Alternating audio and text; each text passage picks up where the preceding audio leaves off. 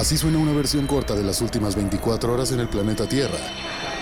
La conversación del mundo, aquí, en el Brief, con arroba el Che Arturo.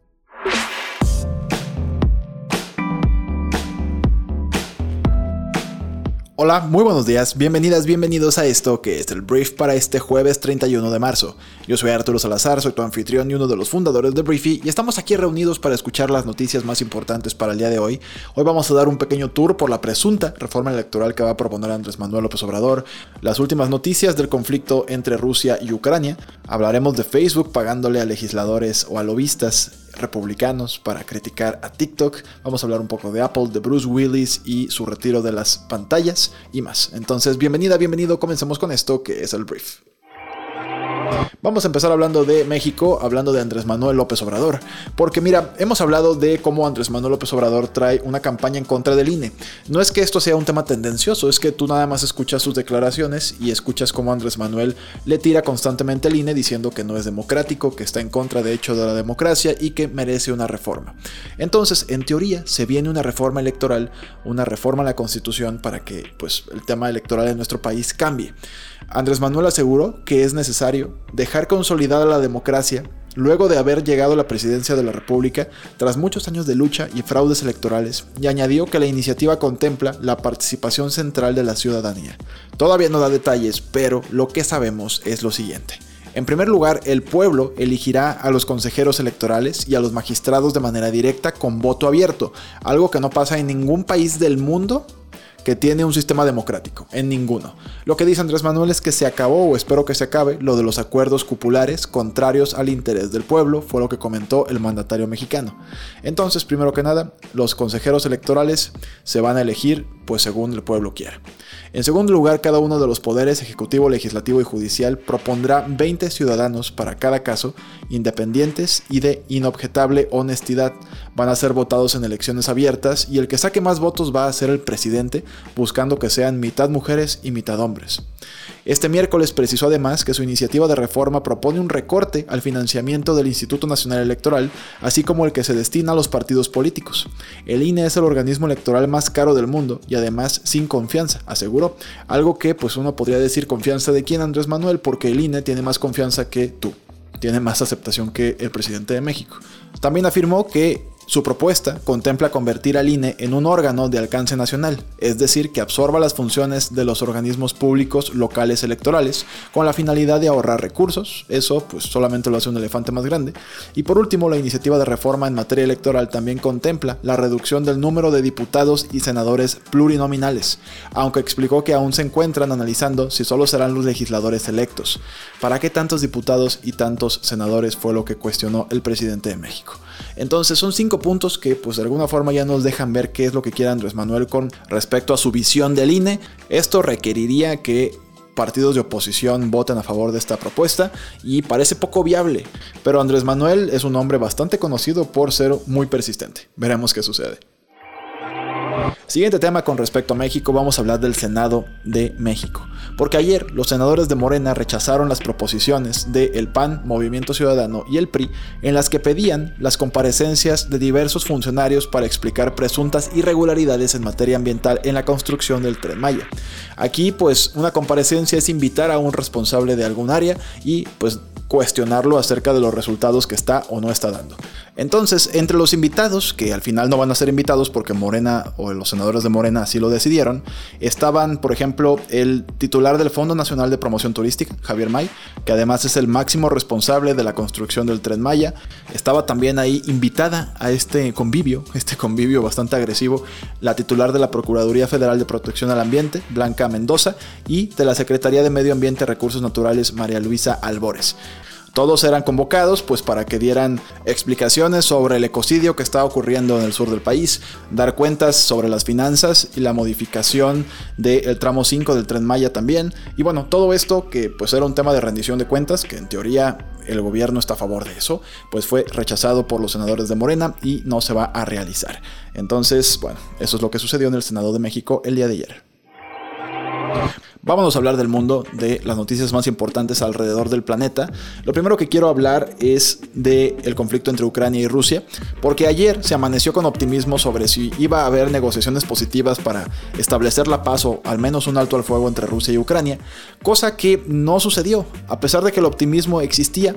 Todo se derrumbó, como dice la canción, este miércoles cuando funcionarios locales informaron nuevos ataques en las afueras de Kiev y la ciudad norteña de Chernihiv, dos áreas donde Rusia había prometido reducir drásticamente las operaciones de combate. Los continuos ataques se sumaron al creciente escepticismo de que las conversaciones habían logrado un progreso sustancial y sugirieron que Moscú no tiene prisa por poner fin a su guerra, que ahora tiene cinco semanas ya, a pesar de afirmar que se reduciría después de las conversaciones de paz del martes con representantes ucranianos en Estambul. Los analistas señalaron que las áreas donde Rusia prometió reducir la actividad militar eh, eran lugares donde su avance ya se había estancado. El anuncio de Moscú, observaron, podría ser menos una concesión que un reconocimiento de las deficiencias de su operación militar y un preludio de que Rusia redistribuya fuerzas en otras partes de Ucrania.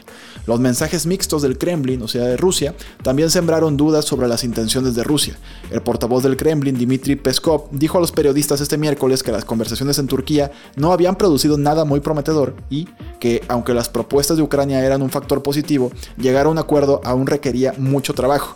Que por cierto, sobre esto acuerdos de paz, el negociador jefe ruso, Vladimir Medinsky, advirtió ayer a Ucrania que el estatus tanto de la anexionada península de Crimea como de las repúblicas populares de Donetsk y Lugansk, cuya independencia fue reconocida por el Kremlin, son intocables para Rusia no son negociables y en teoría ya no son de Ucrania. Básicamente Ucrania podría decir que les están robando este territorio y pues es una de las condiciones más fuertes por parte de Rusia. Aquí lo que Ucrania podría decir es, ok, hace cuántos años, hace algunos años me quitaste Crimea, ahora me quitas estos dos lugares, Donbass, así se le llama a las zonas de Lugansk y Donetsk, pero ¿qué va a pasar en cinco? ¿Vas a venir ahora por más pedacito de Ucrania? ¿De qué se trata esto? Entonces, dudo que Ucrania diga que sí a estas negociaciones, pero bueno, eso es lo que está ocurriendo en cuanto a lo inamovible de las conversaciones o negociaciones entre Rusia y Ucrania. Y un tema que también surgió ayer, según inteligencia de Estados Unidos, que aquí, bueno, si eres una persona que eres Em, hater de Estados Unidos y de todo lo que conlleva. Esto es una noticia que pues podría parecer conspiración, parece película la verdad. Pero mira, funcionarios de inteligencia de Estados Unidos, o sea, oficialmente es lo que dicen los funcionarios de inteligencia de Estados Unidos, determinaron que el presidente ruso Vladimir Putin está siendo mal informado por asesores sobre el desempeño deficiente de su ejército en Ucrania, según la Casa Blanca. Los asesores tienen miedo de decirle la verdad, es lo que dice la información. Los hallazgos recientemente desclasificados indican que Putin está al tanto de la situación de la información que le llega y ahora existe una tensión persistente entre él y los altos oficiales militares rusos cree Estados Unidos que Putin estaba siendo engañado no solo sobre el desempeño de su ejército, sino también sobre cómo la economía rusa está siendo paralizada por las sanciones, porque, una vez más, sus principales asesores tienen demasiado miedo de decirle la verdad. Fue lo que dijo la directora de comunicaciones de la Casa Blanca, Kate Bedingfield, este miércoles. Anteriormente, el presidente Joe Biden dijo en un intercambio con los periodistas que no podía comentar sobre la inteligencia, pero ayer ya se desclasificó y pues Putin engañado por sus propios asesores sí suena medio extraño francamente. Si esto es verdad, pues estamos hablando de un líder que no sabía que estaba pues no ganando tan determinadamente y que su economía estaba, me imagino, relativamente bien. A mí se me hace demasiado subestimar a alguien como Vladimir Putin, pero bueno, eso es lo que dice la inteligencia norteamericana. Vamos a hablar de COVID-19 porque tengo malas noticias. Las muertes por COVID-19 subieron un 40% en todo el mundo. El número de muertos subió en la semana pasada, probablemente debido a los cambios en cómo se reportan los fallecimientos por COVID-19 en el continente americano y por nuevas cifras ajustadas en India, según el reporte publicado este miércoles por la Organización Mundial de la Salud. En su nuevo reporte semanal sobre la pandemia, la Agencia de Salud de las Naciones Unidas señaló que el número de contagios había caído en todo el mundo, incluida la región del Pacífico Occidental, donde subían desde diciembre. En la última semana se reportaron unos 10 millones de casos nuevos y más de 45 mil muertes en todo el mundo tras el descenso del 23% en las muertes la semana anterior. Entonces, la OMS ha insistido en que las cifras de casos de COVID-19 probablemente están muy por debajo de la prevalencia real del coronavirus, de lo que realmente ocurre. Gente que no reporta que fue, que se va y se encierra en su casa, de las cuales pues el gobierno no puede saber que tuvieron o no. Y cuando digo el gobierno me refiero a los gobiernos de todo el mundo.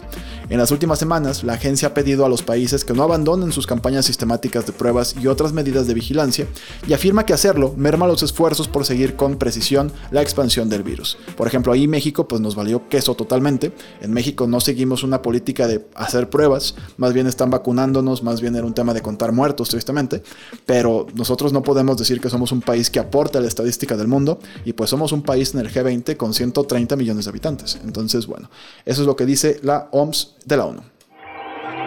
Hablemos de negocios y voy a hablar de Facebook primero que nada, porque según los informes Meta, que es la empresa propietaria de Facebook, Instagram, Facebook y otras plataformas de redes sociales están pagando a una importante consultora republicana para generar desconfianza pública en torno a la empresa TikTok.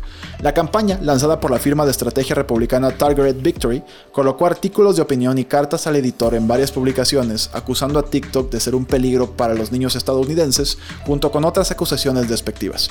La firma quería transmitir el mensaje de que si bien Meta es el saco de boxeo actual, porque todo el mundo le pega a Facebook por todos lados, TikTok es la verdadera amenaza, especialmente como una aplicación de propiedad extranjera, que es la número uno en compartir datos que usan los jóvenes adolescentes, fue lo que escribió un director de la firma en un correo electrónico de febrero, parte de un tesoro de correos electrónicos revelados por el Washington Post.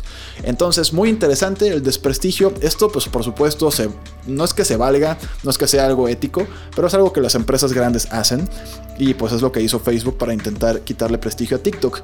Facebook tiene una ladera importante que escalar. TikTok la neta es que a pesar de todo lo que hacen es complicado que le quiten el trono. Llegó tarde Facebook, intentó robarles la idea de los Reels, que en, en realidad son TikToks, pues Reels es la versión de TikTok de la compañía de Meta, de Instagram, pero no han logrado quitarle la atención a TikTok. Es algo que a mi parecer no se va a poder quitar tan fácilmente, no como lo hicieron con Snapchat, cuando sí las historias que hoy en día son tan naturales en nosotros y creemos que son de Instagram, pues en realidad eran de Snapchat.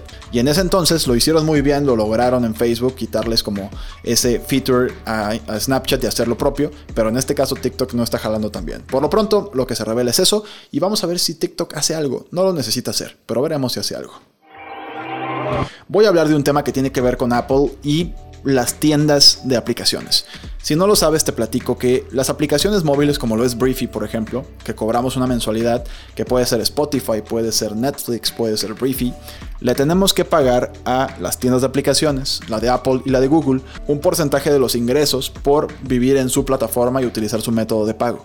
Esto ha provocado conflictos con muchas compañías, pues que no están dispuestas a que Apple o Google les cobren hasta el 30% de sus ingresos, nada más por estar ahí. Entonces, hablando de Apple, la compañía está pues cumpliendo su promesa de permitir que algunos desarrolladores se vinculen a sus propios sitios desde sus aplicaciones, según un anuncio de la compañía este miércoles.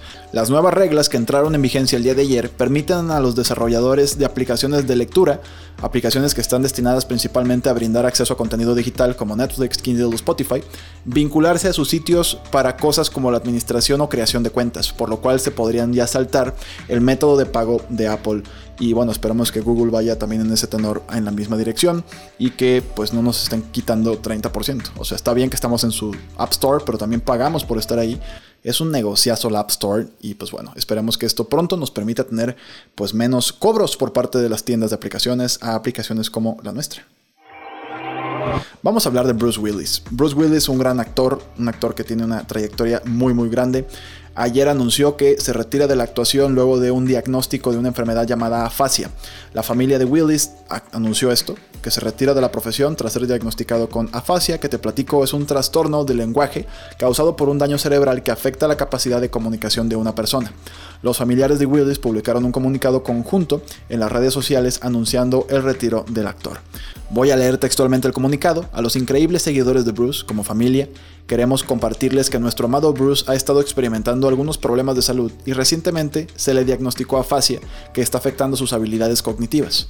Como resultado de esto y con mucha consideración, Bruce se está alejando de la carrera que ha significado tanto para él. Este es un momento realmente desafiante para nuestra familia y estamos muy agradecidos por su continuo amor, compasión y apoyo. Nos estamos moviendo a través de esto como una familia fuerte y queremos compartirle este mensaje a sus fans porque sabemos cuánto significa para ti como ustedes significan para él. Como Bruce siempre dice, vívelo y juntos planeamos hacer precisamente eso. Entonces, vamos a ver qué pasa con Bruce Willis. La verdad es triste porque digo, yo no lo conozco, tal vez tú tampoco, pero es una persona, una cara que siempre hemos visto y es una tristeza que se tenga que retirar por una enfermedad como esta, afasia. Vamos a hablar ahora de Game of Thrones porque el universo de Game of Thrones del Juego de los Tronos regresa. Tres años después del final de la serie original, HBO por fin ha anunciado cuándo llegará House of the Dragon, la nueva serie parte de esta saga, a su cadena de televisión y su servicio de streaming.